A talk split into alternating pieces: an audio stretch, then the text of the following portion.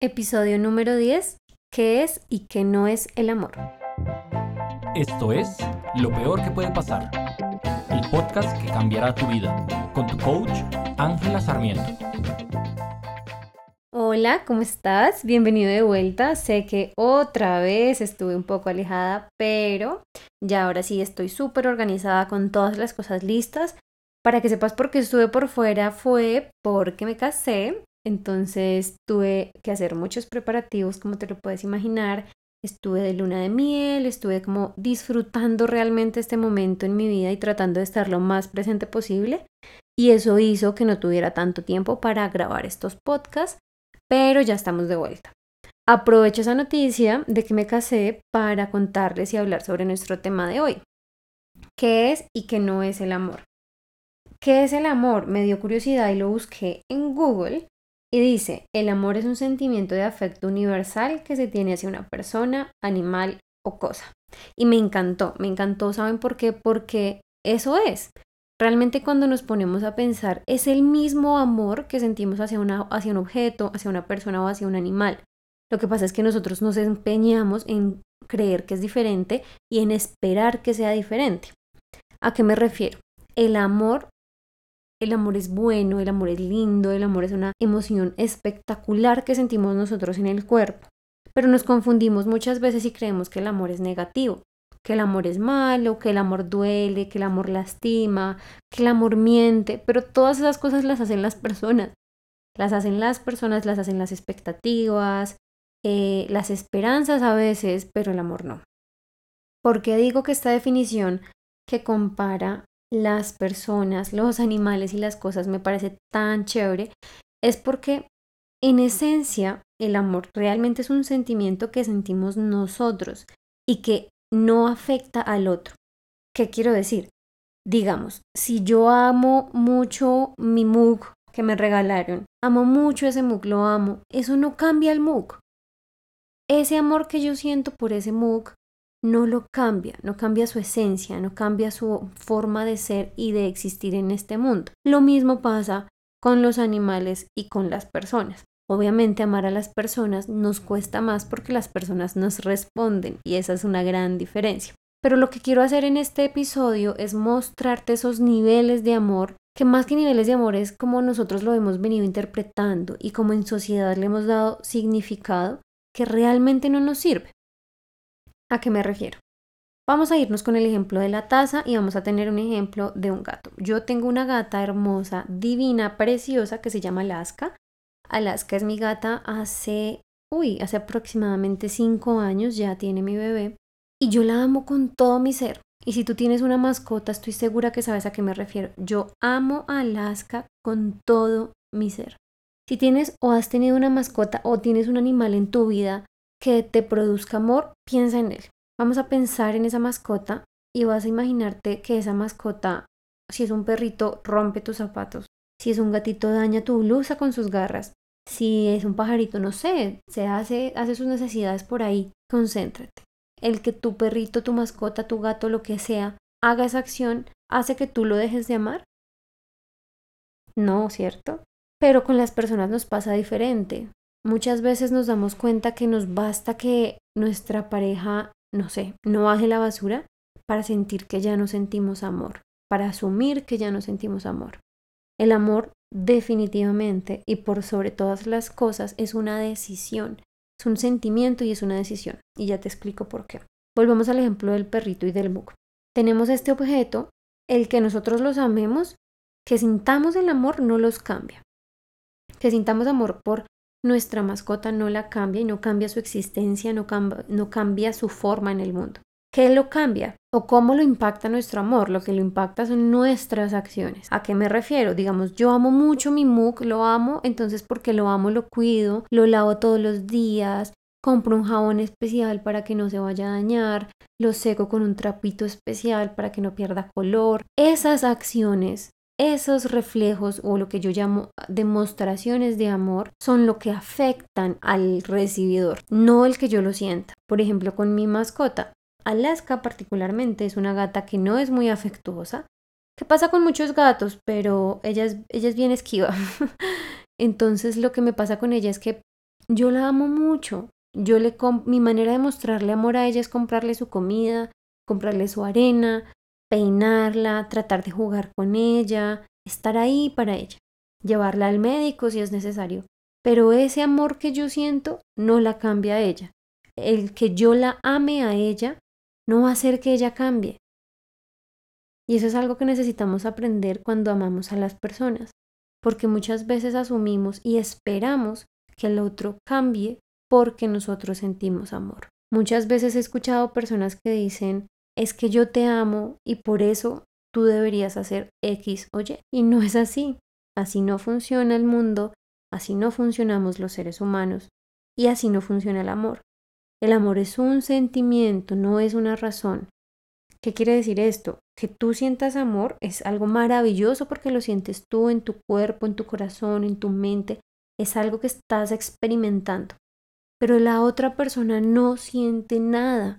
Y es por eso que muchas veces eh, nos encontramos en relaciones donde yo amo profundamente al otro y no entiendo por qué el otro no me ama de vuelta o no entiendo por qué el otro es esquivo. Obviamente, el otro no puede sentir el amor que nosotros experimentamos. ¿Qué siente la otra persona? La otra persona siente o evidencia las acciones que tomamos. Por eso, muchas veces eh, nosotros sentimos mucho amor por alguien, pero cuando tomamos acciones que son que no son un lenguaje de amor para esa persona, empezamos a estrellarnos, empezamos a chocar y empezamos a darnos cuenta que hay diferencias. No es que la otra persona no nos ame, solamente tenemos un lenguaje de amor diferente. ¿Listo? ¿Qué es un lenguaje de amor? El lenguaje de amor es cómo lo expresamos. El lenguaje de amor son esas acciones que nosotros tomamos para expresar ese sentimiento que estamos experimentando. Por ejemplo, yo con mi novio, perdón, con mi esposo ahora. Mi manera de expresar amor es a través de detalles, de regalos, de palabras bonitas. Esa es mi manera de expresar amor. La manera de expresar amor de él es consintiéndome, cogiéndome el pelo, atendiéndome en la medida en que, no sé, me trae un té, está muy pendiente de mi salud, etc. Son maneras diferentes. Si yo me pongo a medir su amor en mi lenguaje, pues obviamente voy a decir no. Él me odia, él no me quiere, él no me ama, porque es que no me da detalles, porque no me dice palabras bonitas, porque no es especial como lo soy yo hacia él. Y ahí es donde muchos de nosotros cometemos los errores cuando estamos hablando en relaciones de pareja e incluso en relaciones en general porque esperamos que el otro tenga los mismos lenguajes de amor que nosotros y no es así el 90% de las veces, que sí, a veces coincidimos con personas que tienen el mismo lenguaje de amor y es más fácil experimentar esas acciones de amor, pero no significa que el otro, por tener un lenguaje diferente, no sienta el mismo amor. Sé que es un poco confuso hasta acá, porque son muchos términos al tiempo, pero lo que quiero que entiendas es que lo mejor que puedes hacer es elegir el amor. ¿Por qué? Porque lo sientes tú.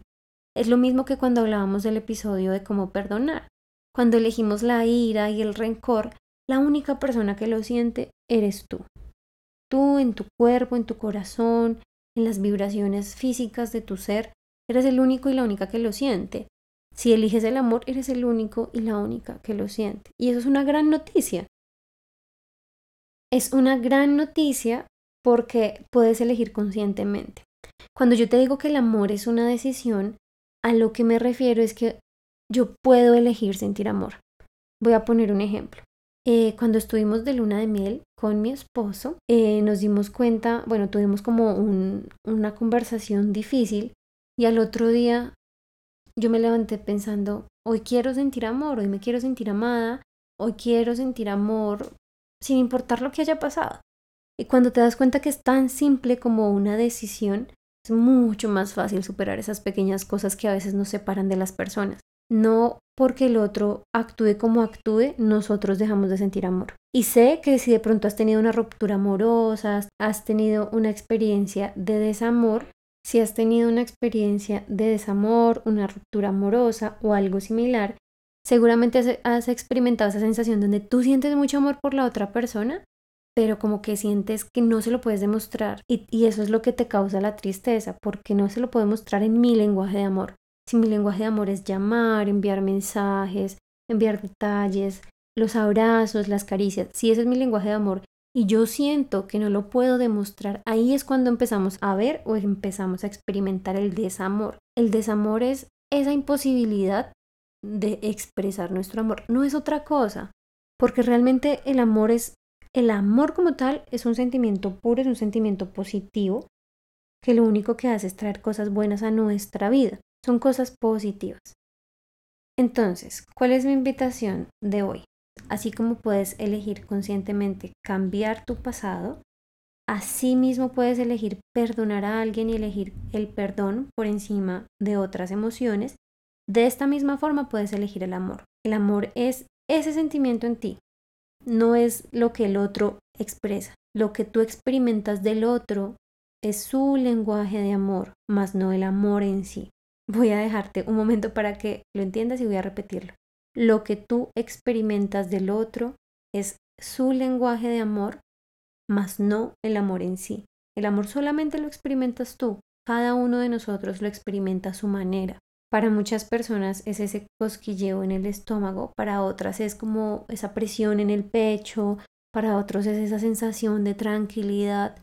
Muchas otras personas ni siquiera saben cómo se siente el amor y por eso cuando lo experimentan entran en pánico, porque no saben si es o no amor, no saben qué es lo que están sintiendo. Entonces, primer ejercicio de esta semana es que revises en tu cuerpo, busques tu animalito, busques tu mascota, busques un objeto, busques un familiar por el cual sientas mucho amor, donde tú digas, yo sé que por esta persona, por este ser en el mundo, siento amor. Y entiende cómo se siente el amor en ti. Experimentalo, piénsalo, medítalo y entiende cómo sientes tú el amor. El siguiente paso es intentar experimentar el amor con los humanos así como con los animales. El siguiente paso es que hagas el intento de experimentar el amor con los humanos, así como lo haces con tu mascota o con un objeto que tú ames.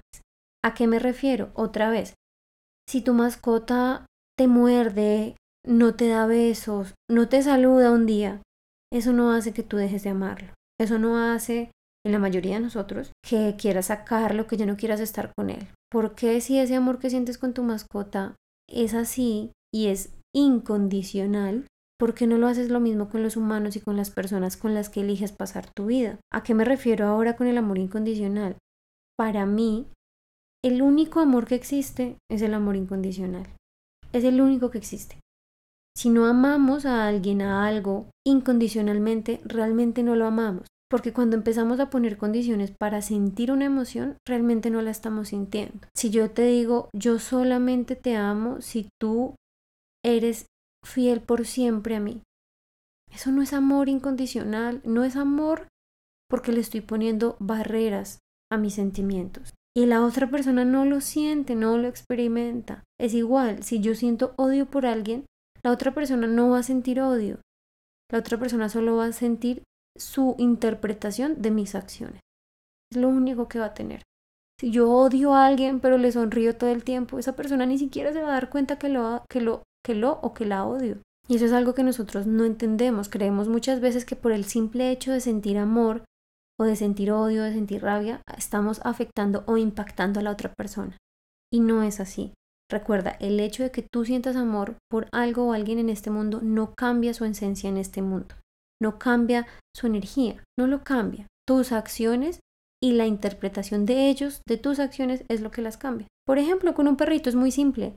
Para ti demostrarle amor a tu perrito es comprarle una galleta. Tu perrito no siente tu amor por sentir el amor. Él lo que ve es que tú le diste una galleta.